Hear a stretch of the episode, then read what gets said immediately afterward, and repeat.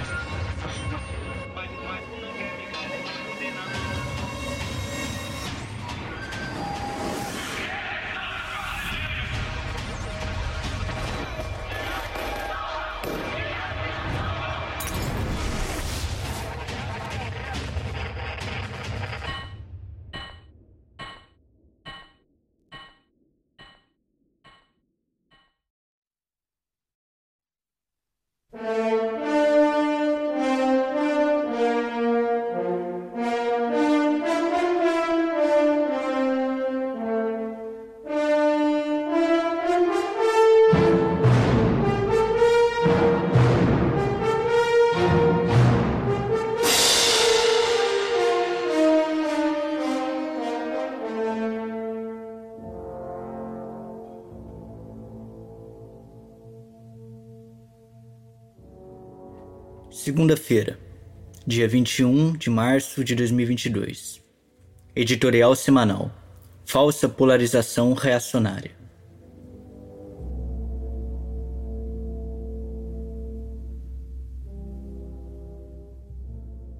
Aflitos, os analistas liberais burgueses acompanham as evoluções das pesquisas eleitorais. Ressoa aos quatro ventos que Bolsonaro cresceu nas últimas pesquisas uma das mais recentes, registrada no fim da primeira quinzena de março pelo Instituto GERP, mostra uma oscilação do fascista Bolsonaro. Luiz Inácio aparece com 38% das intenções de votos, enquanto Bolsonaro soma 31%. Em outro cenário, no qual só disputassem ao cargo cinco candidatos, Dória, Ciro, Moro, além dos outros dois, o pré-candidato do PT soma 40%, e Bolsonaro os mesmos 31%. Em outro levantamento, registrado no Tribunal Superior Eleitoral pela consultoria Quaest, os números variam bastante em comparação com a pesquisa anterior, mas a oscilação para cima de Bolsonaro também é oferida. Luiz Inácio alcança nessa pesquisa 46%, enquanto Bolsonaro foi de 24% para 26%. Sérgio Moro perdeu dois pontos, passando de 8% para 6%. Como se vê, a chamada terceira via se encontra fora do páreo até aqui. Nada está decidido, como reiteradamente afirmamos em nossos editoriais. A dinâmica eleitoral é muito fluida e o peso da máquina estatal em mãos do carrasco da vez na presidência são fatores objetivos que, a depender da capacidade subjetiva, pode favorecer a recuperação de Bolsonaro. Todavia, condição objetiva para alcançar um objetivo não significa ainda objetivo consumado. Principalmente em período eleitoral, criar factoides não é incomum.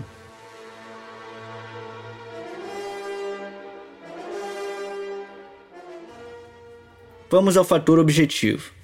Bolsonaro, utilizando-se da máquina estatal e furando o próprio teto de gastos, antes sagrado para a reação, criou o Auxílio Brasil. Obviamente, se trata de um programa em tudo eleitoreiro, criado em ano eleitoral, com um nome que seja vinculado ao do mandatário fascista e bem ao gosto da concepção que ele tem das massas, como se fossem mulas acabrestadas. No entanto, a liberação de dinheiro para as massas, mil vezes vilipendiadas e massacradas, não as faz esquecer do morticínio sinistro de mais de 650 mil brasileiros e brasileiras pela pandemia de Covid-19 por negligência política do mandatário fascista. Não apaga a miséria, a opressão e a humilhação cotidianas, e também não arrefece a explosividade das massas. Por certo, isso não conquista sua credibilidade e tampouco sua adesão consciente a qualquer projeto político. Para que tudo isso ocorra, ademais da melhoria das condições de vida das massas populares, o que ocorre a propósito é exatamente o contrário, é preciso que haja legitimidade e credibilidade do regime perante as massas. Não apenas do regime como um todo, mas particularmente do governo. Isso, que constituiria o fator subjetivo favorável a Bolsonaro, também está longe de ser uma realidade. 53% desaprovam o governo, segundo pesquisa Podedata do início do mês. Registra-se que o número é maior do que os votantes em Luiz Inácio, ou seja, há eleitores que votariam em Bolsonaro hoje e que ainda assim consideram seu governo ruim. A questão é exatamente essa. Diante do quadro de falsa polarização reacionária, em que as opções oferecidas às massas são a repetição do mesmo, e sem que estas vejam ainda um polo extremo de transformação radical e verdadeira da sociedade, em torno do qual possa se coesionar, nesse contexto, as manobras eleitoreiras, sem estar acompanhadas de credibilidade popular, podem até ganhar alguns poucos pontos percentuais de votos apáticos e desesperançosos de uma parcela menos ativa das massas populares. Não pode alcançar, no entanto, aquele enorme contingente que se mantém firme em abster-se da farsa eleitoral, somados os que votam nulo e branco, pelo seu já elevado grau do seu nível espontâneo e embrionário de maior nível de consciência política. Para atestar a validade da afirmação, recorremos à mesma pesquisa. Quando a pergunta é em quem você vai votar, sem oferecer nome de nenhum candidato, o número de indecisos é assombroso, 48%.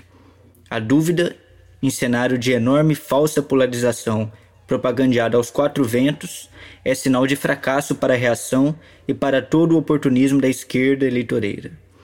Se a falsa polarização alimentada desde anos não subtraiu a dúvida, é porque aquele único elemento que pode de fato responder às indagações dessas massas não veio ainda à tona. Assim, de fato, politicamente, Bolsonaro segue fenecendo, e isso está condicionado pela desmoralização sofrida após cada fracasso em seus intentos de criar caos e desordens, em que, mesmo para o seu séquito de extrema-direita, Aquele Bolsonaro que queria chutar o pau da barraca mostrou-se homem de pouca coragem, um fraco, diante das chantagens de prisão de seus filhos, pegos em flagrante delito.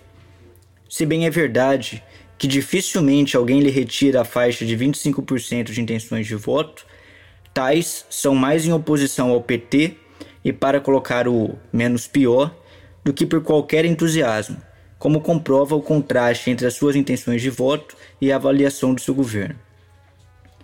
Erra feio quem pensa se tratarem todos de bolsonaristas fanatizados, que em verdade conformam apenas uma minoria dentre esses.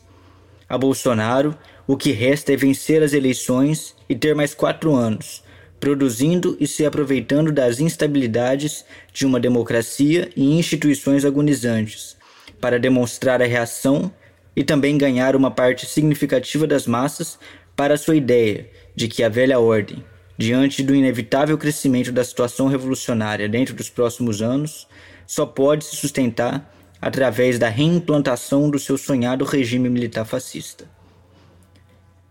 Já Luiz Inácio, aproveitando-se da desmoralização de Bolsonaro, busca unir o máximo possível os grupos de poder das classes dominantes, sonhando uma nova frente popular eleitoreira, desta vez tão ampla que insustentável.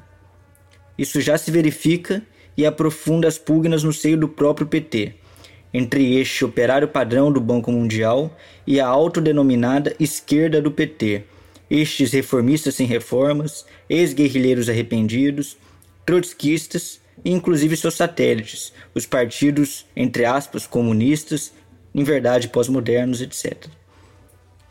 Uma vez e se eleito, o que segue sendo a dinâmica e tendência principal, o seu governo, de Luiz Inácio, sugará ainda a profunda crise militar instalada, arrastando as forças armadas reacionárias para o seu torvelinho, que longe de amenizar, aprofundar-se-á com um eventual governo petista. A crise militar se tornará ainda mais patente com uma maior pugna entre a direita liberal hegemônica no alto comando das Forças Armadas, por manter a ordem e a hierarquia militares, contra a extrema-direita, que pressionará por enterrar de vez essa velha democracia agonizante para conjurar um eventual governo comunista do PT, como dizem.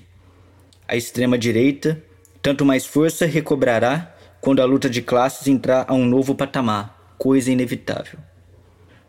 A falsa polarização portanto, persiste.